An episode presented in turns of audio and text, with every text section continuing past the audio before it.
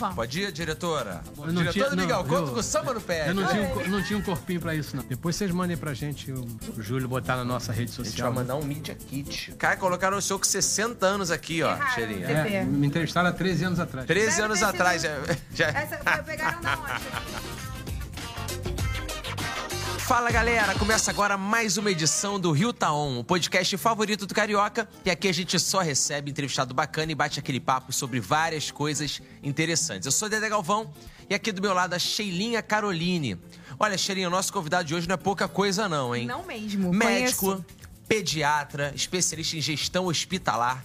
Já foi diretor do Hospital Municipal Miguel Couto. Me- quando eu falei que ele estaria aqui, me falaram que ele é uma lenda no Miguel Couto. Seu É primeiro mesmo. mandato como vereador aqui na Câmara foi em 1997. Vereador Paulo Pinheiro, muito obrigado aqui pela sua presença no nosso podcast. Tá bom? Obrigado, obrigado pelo convite de vocês. É um prazer estar ao lado desses dois jovens aqui que vão fazer com que essa, essa discussão seja muito boa, muito calma, mas muito séria.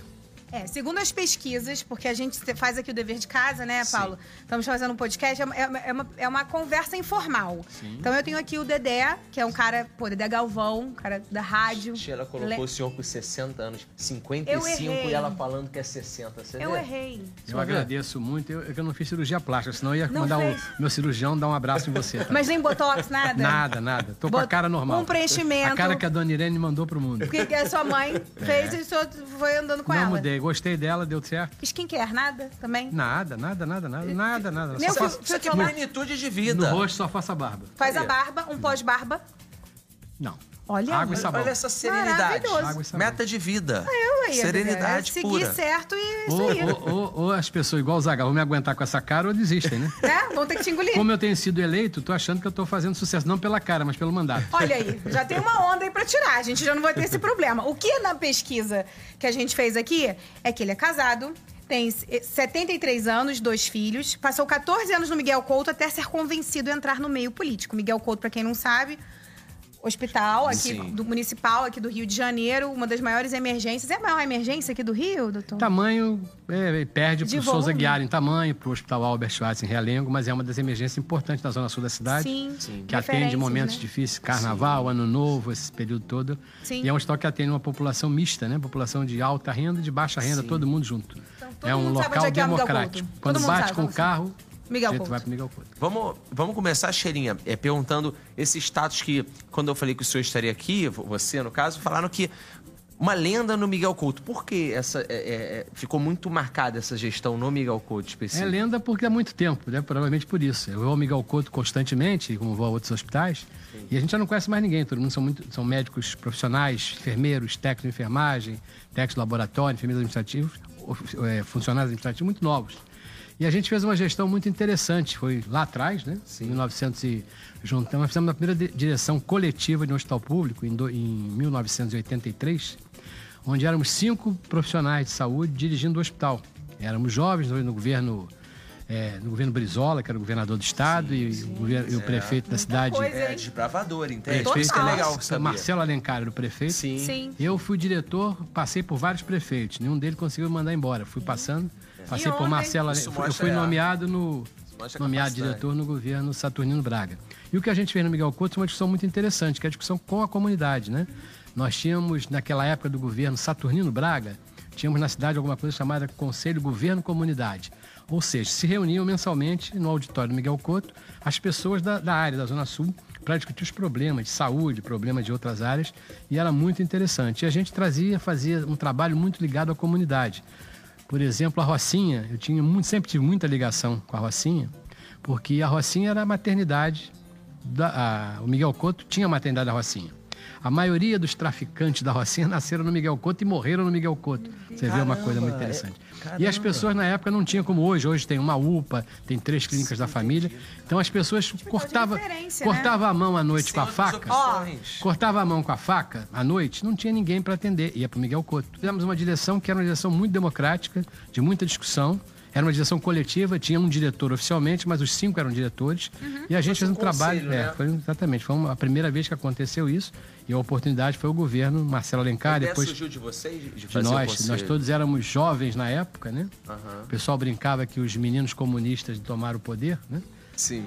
A- a- ainda hoje não é diferente. Comunista ainda é um negócio que come criancinha. Então nós não comemos criancinha nenhuma. Apesar de eu ser pediatra, nunca comemos Não, criancinha não, nenhuma. não, não, não, não, não, não, Então a gente tinha um trabalho muito interessante, um trabalho que a sociedade. E tinha uma outra coisa muito importante, que era o trabalho de abertura e transparência, né?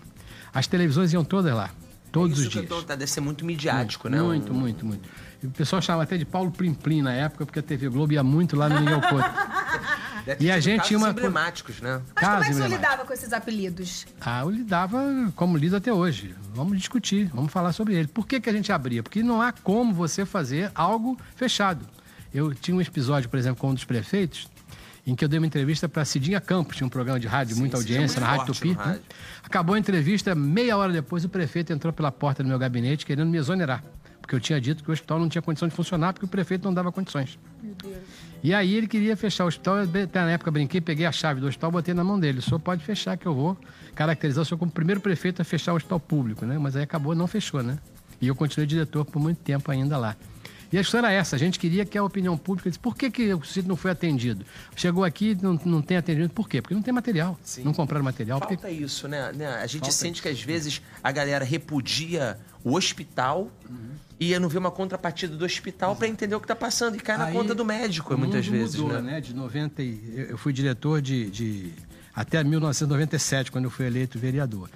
De lá para cá mudou muito, né? Nós vamos dar um exemplo disso. Por que, que a transparência é importante? Ela é importante quando ela é usada com respeito pelo cidadão. Nós estamos agora numa grande briga aí que vocês estão, nós estamos brincando há pouco sobre a questão das visitas, dos vereadores que visitam. Eu não admito de momento algum que a gente seja proibido de visitar os hospitais, né? As visitas, elas são visitas que têm que ser feitas. Ninguém pode proibir vereador nenhum de visitar o hospital. A lei orgânica do município permite isso. Pra Eu fiz papel- ontem. um pa- o é, papel de fiscalizar também. Exato, há 24 horas atrás eu fiz uma visita, né? A minha visita ela é sempre. Eu fiz ano passado 31 visitas com a imprensa junto. A unidade de saúde e a unidade de assistência social. Como é que eu faço a visita? Eu chego, ele, os meus assessores ontem estiveram comigo, viram lá. Eu cheguei à unidade que eu fui visitar, eu fui procurar o diretor do hospital, que é o dono da casa, é o que responde pela casa. Eu vim visitar aqui, né? Vou entrar, estou aqui com o meu telefone, vou filmar tudo que tem aqui. Não vou filmar paciente, não vou filmar ninguém que não queira. Mas as- quando eu disser que esse hospital aqui está com o elevador quebrado, eu vou mostrar num filme, num vídeo, o elevador quebrado. Essas visitas sempre ocorreram. A maneira como eu, eu não vou lá para agredir o, o profissional de saúde, eu não vou lá para agredir o paciente. Eu vou lá para dizer para o paciente e para dar transparência, mais ou menos o que eu fazia quando era diretor, para que as pessoas saibam aonde cobrar. Infelizmente, as autoridades constituídas, olha que eu conheci várias administrações, né? Eu fui, eh, trabalhei como prefeito com vários secretários de saúde, com cinco prefeitos, cinco secretários de saúde, com diversas modalidades. Sempre, se o meu trabalho funcionava bem, é porque a secretaria dava condições de trabalhar. E isso tem que ser informado para a opinião pública. Eu, de maneira nenhuma, eu tinha na época, você vê como é que o tempo é grande, só um pequeno detalhe pitoresco disso. Eu recebia na época, no hospital, muitos pacientes de fora do Rio de Janeiro, de outras cidades. Na época existiam ambulâncias com propaganda de prefeitos. Servi, eh, Prefeitura de Caxias, uma beleza o tratamento de saúde. O cara com uma ambulância trazendo doente lá de Caxias para o Miguel Couto. Então, para eu provar que isso acontecia, você viu, em nove- em 97 eu não tinha celular, né? não Sim, tinha era uma outra época, não né? Eu usava, comprei, quem, era, quem foi na porta do hospital? O vigilante. E um vigilante fica na porta, e policiais ficam dentro do hospital tomando conta. Um policial civil, um policial militar. Eu botei na mão do vigilante, pedi, dei uma ordem para ele o seguinte: toda ambulância que chegar aqui você vai fotografar. E o, o- o equipamento fotográfico era uma máquina xereta, que vocês provavelmente nunca viram na vida de É vocês. aquelas. É, é descartável? Descartável, você vai encontrar no Aquelas de museu. papelão que você fazia assim. Exatamente. eu não acredito. Xereta. E aí eu, eu- eu- eu cheguei a ter 450 fotos de ambulâncias, serviço social do vereador tal, serviço social do, mostrando é que eles trabalhavam. Faziam propaganda do serviço que era feito pelo serviço público, né? Entendi.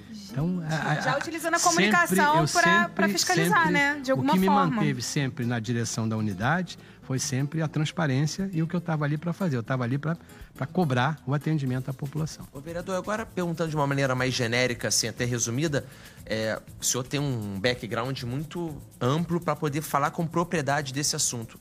A gente pode dizer que a, é, a saúde pública no Rio de Janeiro está evoluindo, ela está estagnada, ela está sendo bem cuidada, estão fazendo o que está ao alcance. Qual o prognóstico daí do início da sua gestão até hoje, que não é uma gestão, o senhor não está mais de frente a algum hospital, acredito eu, mas está fiscalizando. Qual é o levantamento disso? Saúde vai muito mal no Brasil. Evolu, claro que evoluiu. Rio de Janeiro, por exemplo, nos governos do, do atual prefeito atrás, criou, o, o, governo criou as clínicas da família, que é um Sim. grande sucesso. Ou Funciona, seja, né? um dos primeiros problemas da saúde, para a população mais pobre, principalmente, ou para a população mais rica, não tem problema, que usa, você sabe que pelo menos hoje no Brasil tem 40 milhões de pessoas que têm plano gente. de saúde. Né? Mas tem, faz a diferença de 215, hoje não sei quantos milhões de habitantes o Brasil tem, diminui isso dos 40, o resto todo é cliente do SUS. Mas esse camarada que tem plano de saúde, ele também é cliente do SUS. Tenho uma dúvida. Pois não. Por que que médico fala que chama. Eu, eu, fico, eu acho estranho quando o médico fala que paciente é cliente. Tenho uma dúvida. Uhum. Por que que fala assim?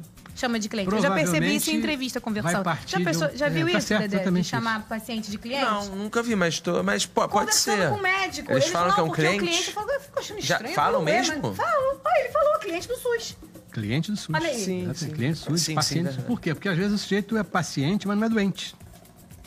Ah, você só pode chamar de paciente se a pessoa está. Se está precisando tá de um enferma. atendimento, não. Ou seja, o, o, o, parte da saúde ela é preventiva. Ah, que entra né? na clínica da família Exatamente. que o senhor está falando. Eu só né? tenho um sujeito que está sofrendo, precisando de atendimento médico, quando ele tem uma doença. Quando entendi. ele não tem uma doença, eu preciso continuar. A saúde ela é preventiva. Sim. A maior parte do atendimento é preventivo.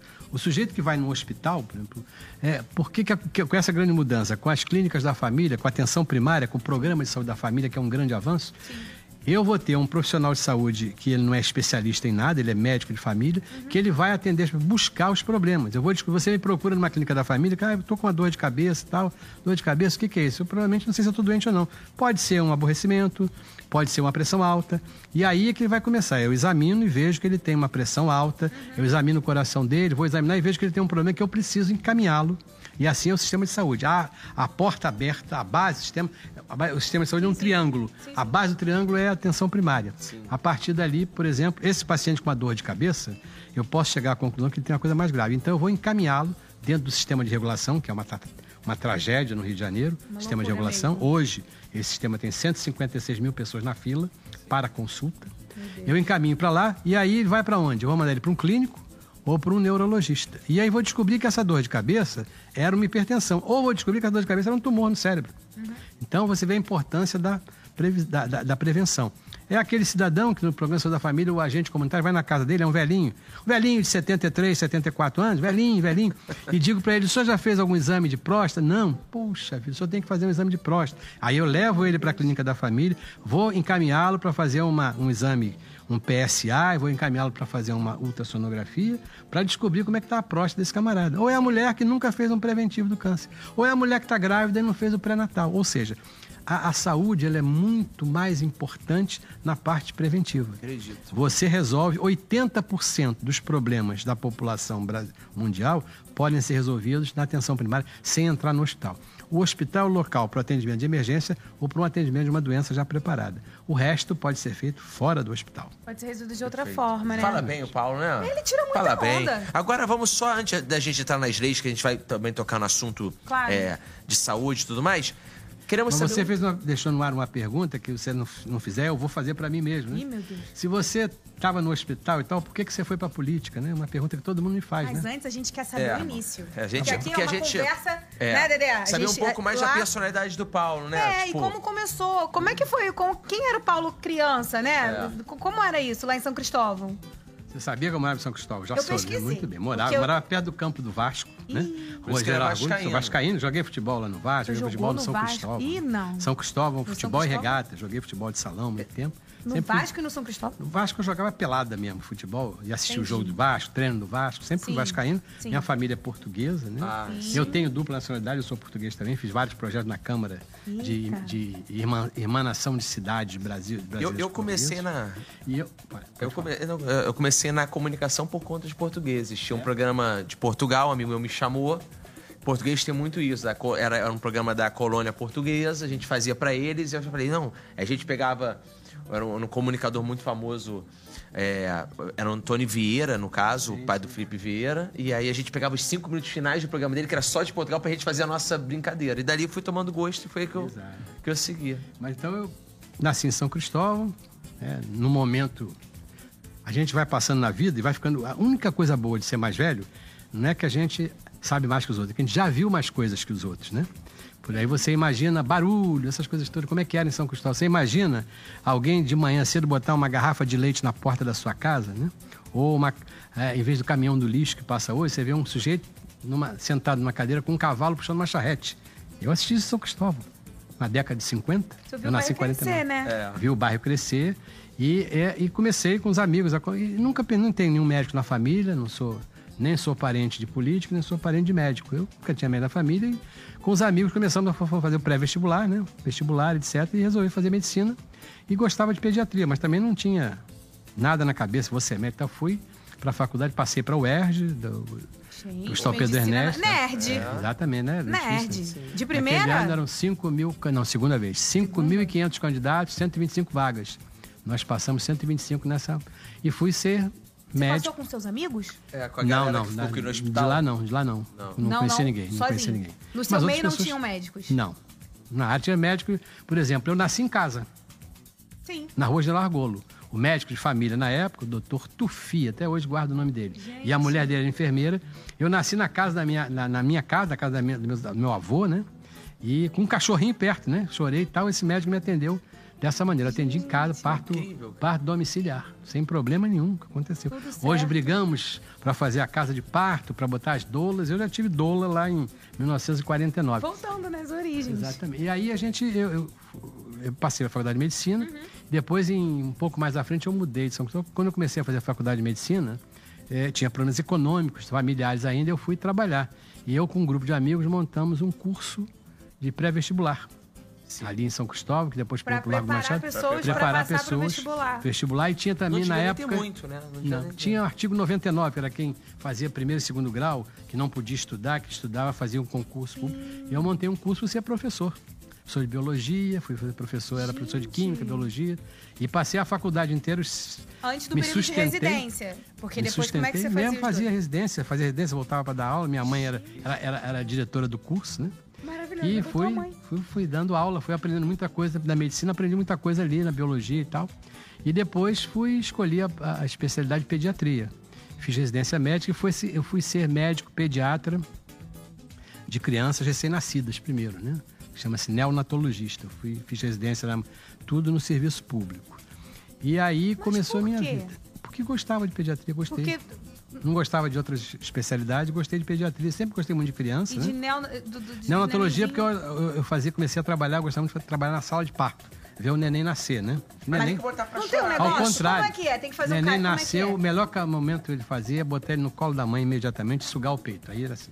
Eu fui um dos defensores, eu fiz um, na época, já midiático, como você diz, um trabalho pelo aleitamento materno, que na época era muito difícil, as mulheres não amamentavam porque os hospitais eram todos feitos dessa maneira. Você botava você provavelmente aconteceu isso quando você nasceu. Uhum. Botaram ele no berçário e você ficava de noite não ficava perto da mãe, ficava dormindo no exatamente. berçário. Minha mãe fez um escândalo. Eu não nasci no Rio, nasci em Pernambuco, mas a minha mãe Exatamente. conta que fez um Escândalo. porque tava com o peito cheio de leite e escutava meu grito, ficou Porque alguém botou num livro e disse que a criança via dormir, da, mamava às 10 da noite, depois voltava para mamar às 6 da manhã. Esse período Você ficar tá- dentro do berçário. Ah, isso era, isso era um É protocolo? prescrito, prescrito, é. Você só podia mamar, mamava de 3 em 3 horas, que o médico decidia de 3 em 3 horas. E, quando ia dormir, para que todo mundo pudesse dormir, você ficava dentro do berçário. E durante esse período, o que acontece com as crianças? Berra. Berra. Aí a, a, a enfermeira, a técnica de enfermagem, tá leite em pó. Acontece. É a minha briga era essa. Eu fui isso? quase preso duas vezes por brigar por isso. Eu obrigava minhas crianças, nasciam, ficavam do lado da mãe, se tivessem condições, claro, né? Do lado da mãe. E a primeira coisa, em vez da dar susto, a criança chora, evidentemente, dá, faz a aspiração e bota ela para mamar. O primeiro ponto importante era mamar, amamentar no seio. Era muito importante. E eu fui fazer residência, fui para vir e comecei a fazer tinha um consultório, né? Comecei a fazer, trabalhar em clínicas e, na época, a, a gente, geralmente os médicos, no passado, hoje não é muito assim, tinham muito pensamento de esquerda, um pensamento muito coletivo, né? E a gente trabalhava no consultório, eu trabalhava à tarde no consultório de manhã no hospital público, né? Trabalhei no Salgado Filho, depois trabalhei no Miguel Couto, mas sempre com muita confusão política na luta, né? Eu trabalhava no Salgado Filho, eu fui expulso do Salgado Filho, porque era comunista. Para. Fui expulso, exatamente, em 1900 Como é que expulsa? Fala assim, ah, você não fica mais aqui. É, diretor disse Não, pra mim. faz um convite a se retirar sem chance de recusar. Já foi vem convidado a se retirar, Olha o mas você crime- não pode recusar o Que convite. crime você que eu cometi. Eu fiz um movimento entre os profissionais para que todos os chefes de serviço do hospital fossem eleitos pelos profissionais do hospital. Você já tava com É. uma Ele- coisa de política. Você... Paulo, e não, aí, peraí. é, aí Já. o diretor Você me disse, escola, você é você já- comunista. Aí eu um- cometi um crime maior. Na luta pelo aleitamento materno, eu chamei Dom Mauro Morelli, na época, para dar. Eu era presidente do Centro de Estudos, para dar uma palestra sobre planejamento familiar. Dedé, Pronto. presidente de centro de estudos. Quando começou lá, fez o vestibular, aí já inventou com os amigos, não, vamos juntar aqui, a gente vai abrir um curso, senão a gente não consegue fazer Peitava- a faculdade. peitava os prefeitos falando que não tinha como atender. Olha aí, já peitava os prefeitos, É. a, a vida política já tava ali. Já tava você ali. que não tinha se ligado. Claro, aí fazia as Me palestras. contaram falava- que você foi convencido a entrar pra política. Pra mim, você já tava É, convencido não, não. e você falou, ih, agora é minha vez. Eu Não sabia. Aí fui. O que, que aconteceu? Ele chamou assim: não pode mais ficar aqui. Você vai embora. Ah, Tenho aqui um levantamento da sua vida toda. Você está mal aí nos órgãos de. Nos órgãos da polícia e tal. Do, do órgão polícia? polícia e outras coisas mais que existiam naquela época. Eita. Você vai ter que sair daqui do hospital. E me mandaram trabalhar no posto de saúde aqui da Rua do Resende, no centro da cidade. Mas era castigo? Era- tipo assim, tanto ah, era castigo, sabe por que me botaram para trabalhar? Para trabalhar com cachorro, na raiva humana. Como assim? Fazer, fazer o tratamento da raiva dos Ah, animais. Não, sério? Eu nem animal em casa eu tinha, né? eu não sabia nada. Eu cheguei lá, me apresentei ao diretor e falei, eu quero trabalhar. Não, não precisa vir aqui não, eu já sabia que criava muito problema e nisso Mas você tem Me desumanos, chamaram- não cachorro. atendi as pessoas para tratar da raiva, dar a injeção Ah, da mordeu, sim, aí sim, vai é tomar uma injeção. Exatamente. Tem que ser imediatamente, Mas eu não, é não isso? consegui fazer porque eu não tinha a menor noção daquilo, não sabia o que era. Hum, entendi. E aí me chamaram, me, me, me, me, me roubaram de lá e me levaram para Miguel Couto. Aí começou Sim. a situação maior. Entendi. Se junta, faz negócio de diretoria, toma Um agitador. Enfim, um agitador completo, né? Entendi. Foi isso. Era o chefe de residente na época, enfim. Entendi. Mas assim, assim participei sempre trabalhando. Criei no Salgado Filho alojamento conjunto para a mãe ficar com a criança, a criança ficar com a mãe quando nasce. Deixa eu pegar aqui o gancho, Sherry. Vamos entrar nesse Vamos. Vamos lance, Vamos pegando seguir. essa expertise. Senão eu vou falar demais daqui, daqui a Não, pouco. eu tô- mas a gente tem que conversar. Já é passamos uma do de já estamos na Zona. Sul. É, que Não. a gente quer, quer abordar porque tem muita lei e, e, e as leis interessantíssimas, porque tem um background muito grande. Eu quero então... saber se ele lembra qual foi a primeira lei aprovada dele. Não, não sei. Porque eu, eu não tenho muito problema com lei, não, né? Que é uma coisa que eu sempre digo com a imprensa, sempre Ah. que o pessoal da imprensa vai me entrevistar. Queria saber, quanto, eu não quero falar das minhas leis, eu quero falar do cumprimento das leis que eu fiz e do meu trabalho de fiscalização. Porque o trabalho parlamentar não é só fazer leis. Sim. É fiscalizado. Eu, quando entrei para deputado estadual, eu conheci um deputado que ele fazia o seguinte: ele pegava as assessorias dele e mandava levantar todas as leis feitas no Brasil inteiro, nas casas legislativas, e repetia as leis. Então, as leis, às vezes, são leis que a gente são impossíveis. Sim. Tem leis que eu tenho muito orgulho de fazer. Tem outras leis que eram feitas necessariamente. Mas o meu maior problema era seguir o que o Carlos Min, que era um deputado que eu gosto muito até hoje, fazia lá, que era a lei do cumpra-se. né? Se você não cumprir a lei, por exemplo, eu acabei de aprovar agora, tem dois meses aqui na Câmara, uma lei que eu acho uma das mais importantes da minha carreira. É a lei que cria o Programa Municipal de Tratamento de Combate à Tuberculose. Isso. Tuberculose com a maternidade materna é o Rio de Janeiro é a primeira capital do Brasil em incidência de tuberculose e a segunda em morte de tuberculose. E é, bem é uma doença bem forte, grave, né? uma doença social grave que as pessoas não sabem que está do lado de cada um de nós. Essa lei foi aprovada, ótimo. Uma lei feita, eu fiz essa lei com, com os fóruns de tuberculose, com, com, os- com as, as pessoas que vivem esses problemas, com pacientes, etc. E a lei precisa ser regulamentada e cumprida pelo prefeito. A minha, eu não quero mais falar da aprovação da lei, eu quero falar do cumprimento da lei. Fiz umas leis importantíssimas, que eu acho leis importantes, eu não sei se lembro de todas, mas, por exemplo, como deputado estadual, eu criei o código de, ah, ah, o conselho de ética da Assembleia Legislativa. Foi uma lei aprovada por mim lá na Assembleia. Aqui foi a, na, na Câmara foi a Tereza Berger que fez essa lei. Sim, é uma sim, lei sim. importantíssima. Criou um mecanismo que era muito importante na época. E que não tinha leis- parâmetros não tinha. ainda quando, quando, quando você começou E outras a leis, por trabalhar. exemplo, a lei que cria os, os- a, a colocação em enfermarias em salas de aula da climatização. Acho uma lei importantíssima, nunca foi cumprida. Como seria isso? Todas as enfermarias têm que ter ar-condicionado. Tem- E os ônibus têm que ter ar-condicionado. Sim, Para não- segurança, não é para conforto. Sim. É para segurança dos pacientes. Você não pode botar numa enfermaria com pessoas doentes um ventilador, como acontece hoje. O ventilador vai, propor- vai botar aquelas bactérias voando para todos os É, lados. realmente o ar-condicionado gelado no hospital como a gente Tem uma vê, temperatura. Ele tem, uma razão de temperatura- ser, tem né? uma temperatura Não é- baixa. Não é, não é, não é à toa que tem que não ter- é frescura. preservar, eu sempre achei não é frescura no termo certo, ficar fresco, não. equipamentos, que tem muito E as pessoas. com baixa temperatura, com muito calor, você sua mais, transmite mais as doenças. Ah, Ou é? seja, é, é muito importante a temperatura, como nos ônibus, né? Sim. Eu, aí, aí que que eu, fu- como, é que, eu- como é que eu fiz para fazer essa lei? Fui buscar a imprensa, compramos um equipamento e fomos com jornalistas de televisão e jornal nas escolas da Zona Oeste para medir a temperatura às duas horas da tarde. Chega numa aula 44 graus naquela sala. Fotografou matéria do jornal e por que da lei é preciso fazer isso? Porque as salas de aula não tinham, até hoje não tem condição de fazer isso. Sim. Uma outra que eu fiz sobre a questão de incêndio nos hospitais. 75% dos hospitais do Rio de Janeiro, do- da cidade do Rio de Janeiro, não tem autorização dos bombeiros para funcionar. Como é que é? Ge- 75%. Lembrei do, do hospital daquele incêndio e- grande que teve no Exatamente. hospital, na Tijuca. Vários incêndios. Tivemos na Tijuca, tivemos no hospital do Bom Sucesso, É tivemos no. Serra da Sim, Barra. sim. Nos últimos três anos, três grandes incêndios. Três grandes incêndios. O que, que aconteceu no Serra da Barra? Os enfermeiros, não, tá- não há organização, não há treinamento, os bombeiros não, não sabem, não estão lá para fazer isso. O que acontece? Os enfermeiros botavam as pessoas nas macas e corriam para o hospital para tirar de dentro do para é dentro do no hospital desespero, Lourenço né? Jorge. É no desespero, e Bom são sucesso, heróis, né? Bom sucesso foi uma coisa pavorosa, um incêndio.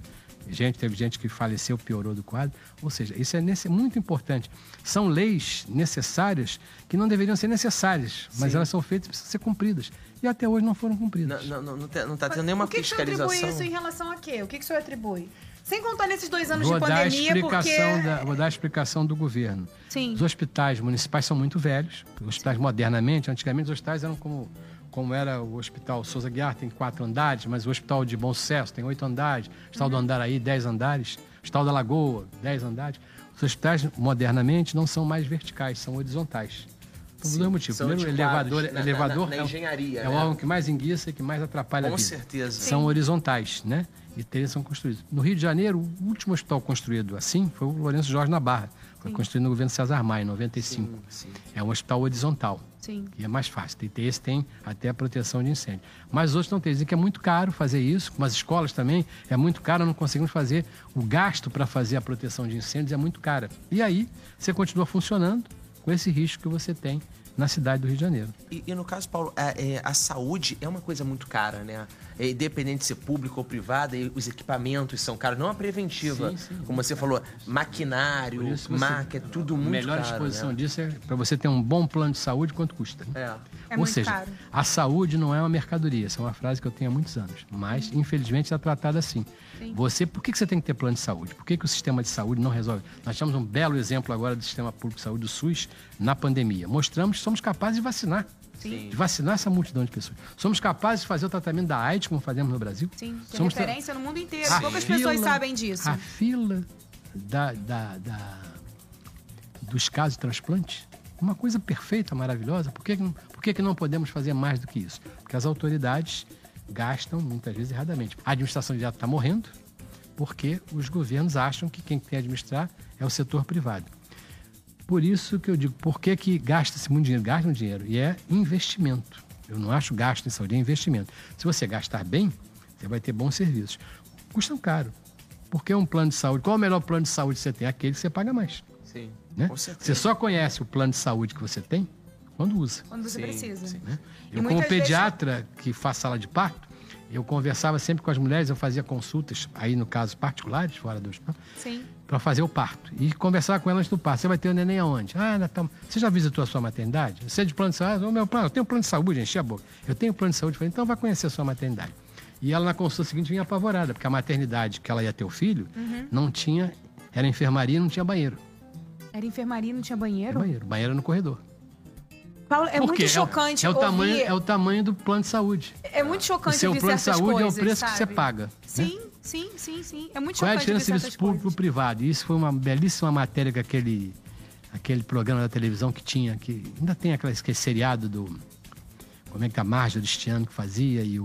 Como é que era aquele? Sob Como é é? pressão. Sob pressão. Sob pressão. Ah, eu Fez uma sobre também. isso. Uma criança que passa mal e o sujeito entra com a criança no hospital privado e o sujeito fala: "Senhor, qual é o seu plano? saúde?" Não tem, ah, então não posso ser atendido. Essa é a realidade. Eu já passei no por Miguel isso. Couto entra todo dia, no Miguel Couto Souza Guiar, o cara entra. No plano de saúde, qual é a primeira coisa que quem vai atender o plano de saúde te diz? Tem plano? E a Se categoria do plano. seu plano? É. Às vezes você chega Não no hospital direito. que você acha que, que você tá, verdade. tá Então ali, a saúde ela é não- cara, ela é cara porque os equipamentos são caros, os medicamentos são caros, tudo isso é importado, né? Você pode entender como é que uma pessoa, como apareceu há poucos dias na televisão, você faz um transplante de rim, leva dois, três anos para conseguir achar na fila que você está um, alguém que doe um rim. Você faz o transplante, depois do transplante, você tem que, por, anos, tomar um Anos. medicamento para esse rim não se deteriorar. Caríssimo. E aí o poder público não Brasília. compra o remédio. Teve que ir pra Brasília. Eu, eu acompanhei isso Aí de você não perto. compra o remédio, você Não. gastou milhões de reais, que cirurgia é muito cara. Sim. Ou seja, aí está como se joga o dinheiro fora. Ok. A saúde, então, não vai bem. Não vai bem. Entendi. Olha só, a gente tem um quadro aqui que o nome é Isso ou Aquilo. Não vai poder Beleza. pensar, não vai ter aquele Não. tempo Mas tem uma, a primeira, espera. a primeira aqui, eu acho que ele já vai de cara, a gente Eu já tá já respondida. sei. É. Vamos lá. Isso ou aquilo? Legislar ou fiscalizar? Fiscalizar uma legislação bem feita. Tem. Viu? Dia ou noite? Dia, sol, lindo, né? A noite é bom para dormir. Verão ou inverno? Verão, no Rio de Janeiro, verão. Doce ou salgado? Mas, mas esse verão tem que ter É ar-condicionado isso na eu enfermaria, falar, né? Não porque pode. Na enfermaria, Eu, exatamente. tô, eu já tô ficando PHD saúde tá aqui hoje. Traz com boa qualidade para você poder entrar. Eu Exato. achava que o tá ar-condicionado era só aprendendo, pra, gente. fi- pra a gente, ficar fresco. Isso aqui tá Não. sendo uma, uma aula de. Porque anotando? é importante, porque às vezes. é, eu, eu tenho um- só um exemplo, pra gente voltar por causa de um exemplo muito emblemático, que uma vez eu entrevistei até o, o Eduardo numa- na rádio, e ligou um cara indignado no telefone. Eduardo Paes, o hospital aqui tá horroroso. Você tem que mirar ali. Tá, tudo bem, onde você mora? Eu moro aqui em Caxias. Ou seja, o cara. Eu, mas, eu, mas Caxias não é comigo, Caxias é com o prefeito aí. Então, às vezes, a pessoa também, com a falta de informação, ela também não sabe nem onde ir certo, não sabe nem procurar o melhor. Exato. Né, o melhor. Então, uma informação, esse bate-papo acaba sendo libertador para as pessoas poderem entender até a maneira certa de reclamar, né? Não, muitas coisas que a gente. tá- ah, Não só, enfim, como esse- cidadã, esse back- mas. esse background. E entender muitas vezes, né? Do, do ar-condicionado mesmo, eu não Sim, sabia. Eu achava que era por uma questão de conforto. Eu, todo É. mundo- eu me sinto mais confortável se eu tô num ar. Né? confortável é o daqui. Ou da sua casa que bota um split, aí sim, né? É, lá é necessário. Lá é necessidade, né? Por uma Exatamente. questão de saúde. Vamos lá, Voltando pra Cheirinha. cá, doce ou salgado? Eu gosto de um doce, apesar de ser diabético, eu gosto de Você é doce. diabético e gosta de doce? Tratado. Gosto Verdade. de doce, mas não como. Como tudo diet. Como assim? Diet, só tomo adoçante, pedi sete gotinhas do açúcar aqui. Sete? Sete gotinhas, é. Mas tem Se cair oito, também não brigo. Tudo, tudo bem. Eu, quando vou botar adoçante, falo assim, ah, qualquer coisa assim. Me, não- me, me, me trato, né? Tomo medicação. Mas você é insulina dependente? Não, não. Só Sou- faz com É acompanhamento. aquele diabetes do velhinho, né? Do coroa. Como Né? glifage. Glifage. Ih, Glifage tá sabendo, XR. Dedé? Glifage XR, tá vendo? X... No- no- nós que entendemos medicina. Exatamente. Depois a gente conversa. Doutor Google, né, Dedé? Entendeu? Porque. Tem esse Dr. também, esse Google. não tinha na época que eu me formei. Esse é um, é um- é- é um grande adversário hoje, o Dr. Doutor Google. Google, né? exato. Que todo mundo vai lá e. Quem nunca? Eu não vou de- ficar defendendo isso, não, porque é errado, mas, mas acontece às vezes. Vamos lá, churrasquinho ou comida japonesa? Não gosto de comida japonesa. Churrasquinho. Churrasquinho. Muito bem. Samba ou funk? Samba. Funk nasceu depois que eu aprendi a dançar, então eu não vou conseguir aprender. Não, mas às vezes, né? Me Quem surpreendeu aqui. Eu gosto de assistir, mas. O senhor gosta de assistir. Olha aí, ó. Mais samba, Mais em samba. primeiro lugar. Medicina. Desfilei muito na Mangueira. Mangueira? Aí. Mangueira. Desfilei várias vezes. Mas assim, diretoria ou foi com Lá fantasia? na lá mesmo, fantasia mesmo. Fantasia Desfilei. lá? mesmo? Tá. Carnaval, eu sempre fui muito ligado ao carnaval. Quando eu era diretor do Miguel Couto, o sambódromo. Olha aí. O sambódromo, ah, nos governos, eh, não se vendia o serviço como se vende hoje. Hoje tem uma empresa que é contratada para isso. Naquela época, o Miguel Couto era responsável por um lado do sambódromo, o Souza Guiar por outro lado. Ah, é? E nós levávamos nossos médicos para lá para trabalhar nas noites de carnaval. E dava certo, Todas eu ia lá. Dava, todo mundo. de, de fantasia lá de fantasia, galera? exatamente, fantasia. Não Mas, mas, bateria, mas, não? mas Não, era, bateria aquela, não era, sabia. era na ala, né? Não era de Não. destaque, não. Não, né? destaque não, Já não. imaginou destaque Não o, ti- o não Galvão tinha- Bueno entrevistou? Agora é o diretor aí do Miguel. Olha o diretor, olha aí. Quem sabe, Não, ó, eu não diretor tinha- do não, Miguel, conta eu- com o samba no pé. Eu não, não tinha um corpinho para isso, não. Uma coisa não pode ficar longe da outra. Eu faço medicina na política também. Aí, tá. Certo. Já é Vamos- uma boa resposta. Vamos agora para mais um quadro, é o Descendo do Muro. Agora a gente só tem uma opção. Não tem É, pra tem onde correr. ser papum, papum. Vamos lá, cheirinha. Eu começo? Pode começar. Dou lá se... Mentira. tá, bairro predileto. São Cristóvão. Ah! Eu Comida moro na Gávea, eu moro na Gávea, viu? Mas São Cristóvão, no meu, agora eu não sei, eu tenho que perguntar às pessoas que moram lá, né? Mas no tempo que tinha o, carro do lixo era uma carroça, no tempo que o leite era entregue na porta, no Não tempo vem que a não, gente por foi dia causa de manhã, Vasco. que a gente amanhã pegava o pão na padaria, tinha os padeiros que levava pão de tarde, era melhor. Mas hoje eu sei Mas que não é tá por causa do muito Vasco, difícil. não? Não, não. O Vasco eu não vou, eu não vejo o Vasco há muitos anos. Há mais de 10 anos que eu não vou ver futebol do Vasco. O Vasco é muito ruim no momento. Ah, então tá. Não vou Muito entrar no mérito porque, né? Muito ruim. Se eu concordar com o senhor, o que, que acontece? Diretorias destruindo o clube. Ah, entendi. É um agora eles negócio vão mais tentar vender o clube. Vamos ver se. Vamos Daqui ver. a Esse pouco tá lá. Paulo Pinheiro no Vasco. Aí, uma Comida exclusiva. preferida. Churrasco, belíssimo filé mignon, uma picanha com uma batatinha frita, uma farofa. Muito bem, Uma vez por semana eu faço isso. tá certo. Time de futebol? Vasco da Gama e Portuguesa de São Paulo. Tô curioso aqui no ídolo. Ídolo. Alguns ídolos, depende da, da área, né? Escolhe ídolo um só. que de repente. Eu acho que um dos grandes ídolos do Brasil, na área esportiva, a gente merece, na área esportiva, grandes ídolos, como na área da cultura também. Acho que hoje, um- eu diria hoje que um dos maiores ídolos meus no Brasil não seria uma pessoa, seria um órgão. Seria o Sistema Único de Saúde. Boa. E um órgão como a Fiocruz, que trabalha lá também, que é um órgão que mostrou que o Brasil, se houver investimento, vai fazer seus medicamentos, Concordo. fazer com que os medicamentos Tem um fiquem mais baratos. potencial incrível, né? É incrível. Uma paixão. Meus filhos, meus netos, meu bisneto. Tô- Eu tenho um bisneto. Você tem bisneto? Sete Gente, anos. Qual o nome dele?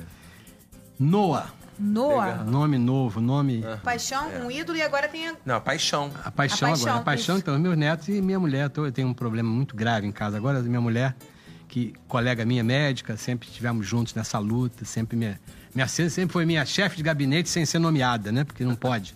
Mas sempre me ajudou muito e uns seis anos pra cá eu vim passando um grave problema de saúde. Ela tá hoje grave, problema grave de saúde neurológico, né? Perdeu parte da cognitividade, tá em casa, aposentada e ela é uma grande paixão da minha vida. Eu dedico parte do meu dia para ela, para fazer a qualidade de vida dela ser a melhor possível.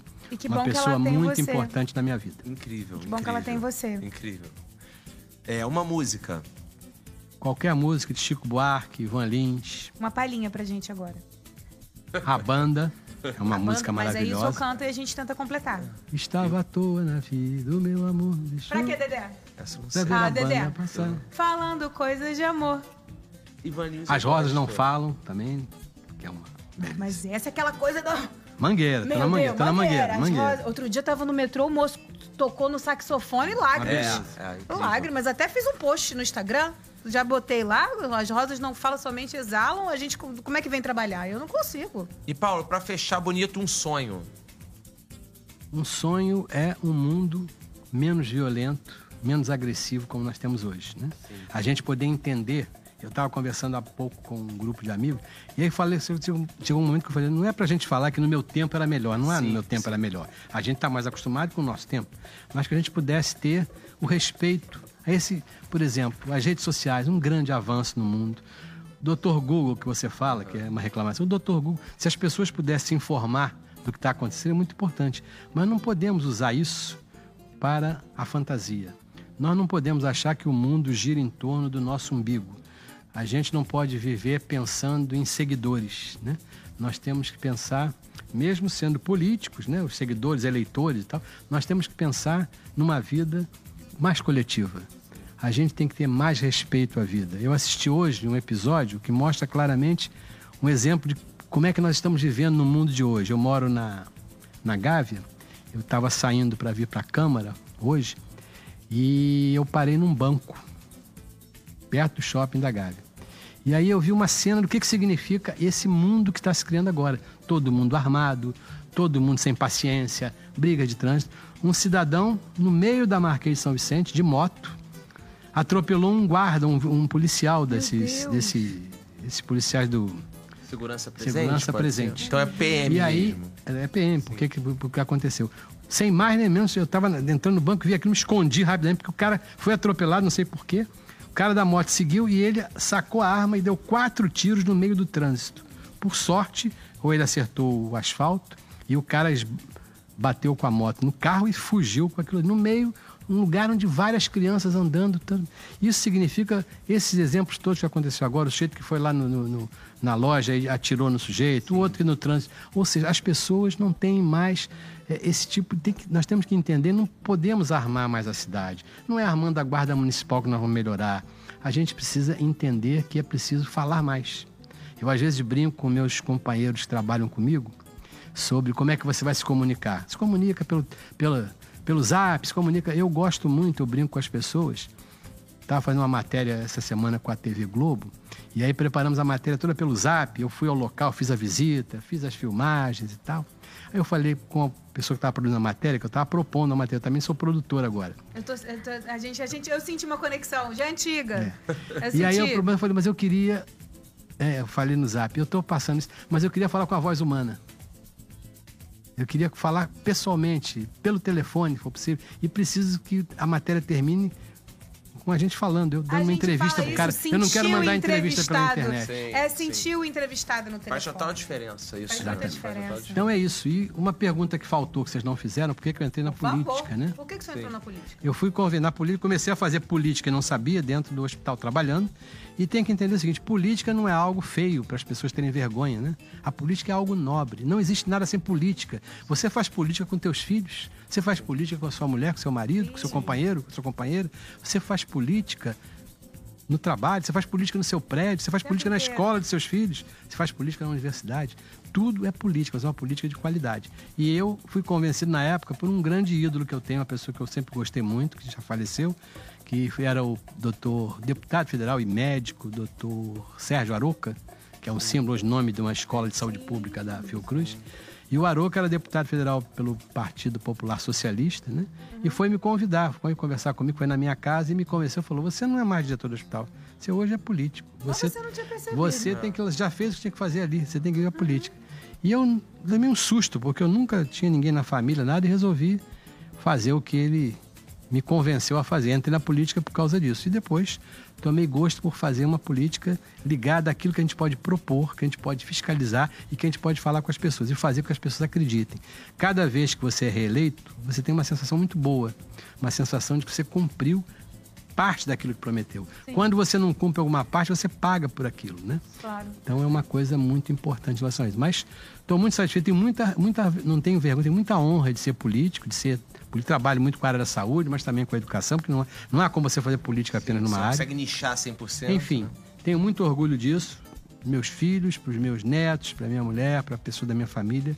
Eu continuo para os meus amigos. Eu continuo sendo vereador. Não sei se tem muita lei para fazer. Eu acho que tem mais leis para serem cumpridas e mais, mais fiscalizações né? para acontecer. Nós não podemos é deixar trabalho, o que está né? acontecendo. Nós não podemos ficar calados diante de coisas que estão acontecendo. Quando você vê as mulheres morrendo, as, as pessoas morrendo de tuberculose, você não tendo medicamento para trabalhar, você não conseguindo. Ontem, por exemplo, eu tive esse caso numa matéria que eu fiz, essa matéria com a televisão, em que eu vi o seguinte: uma, eu peguei uma pessoa na prática, consegui pegar uma pessoa que estava saindo dessa unidade de saúde, que disse exatamente tudo que eu preparei na matéria, ela disse que estava acontecendo com ela. Personagem. Era uma senhora, moradora da Rocinha. Essa, essa, essa instituição que eu fiz é na, na, na, na Zona Sul. Uhum. E essa, essa senhora teve um AVC, um acidente vascular cerebral, em janeiro. Uhum. E aí foi atendida no Miguel Couto. Melhorou, mas ela tinha um com o AVC, ela ficou com o lado direito paralisado, com problemas de saúde, e ela precisava ser atendida num ambulatório de neurologia. E, e aí ela entrou nesse sistema, nesse sistema de saúde. O CISREG, ela marcou uma consulta de neurologia em janeiro e ela ontem estava sendo atendida, dia durante o mês de faz maio. Faz tanta né? diferença no, no, processo de reabilitação, a rapidez do atendimento, Exatamente. né? Eu sei porque na minha família tem também, isso faz isso, muita diferença. E eu, o que, que eu estava mostrando? Um lugar onde Sim. isso, o que, que eu estava propondo, cobrando do governo. Nesse lugar aqui, essa senhora já teve atendido, porque eu tenho aqui 24 salas fechadas e 25 leitos fechados, porque não tem pessoal. O governo federal não contrata gente e a prefeitura não contrata gente para trabalhar ali. A proposta para a televisão mostrar é exatamente essa. Governo, veja essa pessoa que poderia ter sido mais bem tratada. Isso não é política de uma maneira grosseira, isso é uma Sim. política nós estamos fiscalizando e propondo alguma coisa. Muito obrigado pelo carinho com a gente, pela entrevista, por ter disponibilizado o tempo aqui, que a gente sabe quanto é difícil, né? O sim, vereador sim, tem uma sim. vida muito agitada. Sim, sim. Foi um prazer, gostei muito da conversa, com dois jovens aqui do lado. Obrigado. Eu Fiquei muito feliz de conversar com vocês. Espero voltar mais. Estou propondo aqui mais coisas nesse período agora Por aqui favor. da. Sim. Período que a TV Câmara tem muito mais espaço, tem muita gente aí nas eleições. Abre espaço para mim que eu venho falar aqui à vontade. Vamos falar vou... sobre alguns temas importantes. A gente vai ligar, hein? A gente vai Pode ligar. falar, estou à disposição de vocês e parabéns pelo programa, pela alegria, pela inteligência, né? Muito obrigada. E pela, e, Gostou das perguntas? Gostei das Achou perguntas. bom, achou bom mesmo, perguntas. né? Gostei, gostei muito. Porque se, bom. Ele, se não gostasse, tenho certeza que ele falaria. Ele é, é porque ele é daquele ah, agitador, ele, ele, ele, fala ele mesmo falaria. ali, já, então já a gente manda tem um real tema... que Ele não é quer. certo. Eu acho até que se ele tivesse gostado, tinha pegado e ido embora, É, levantado, deixado a ele gente ter que fazer sozinho também, acho. Não é ter tempo, não.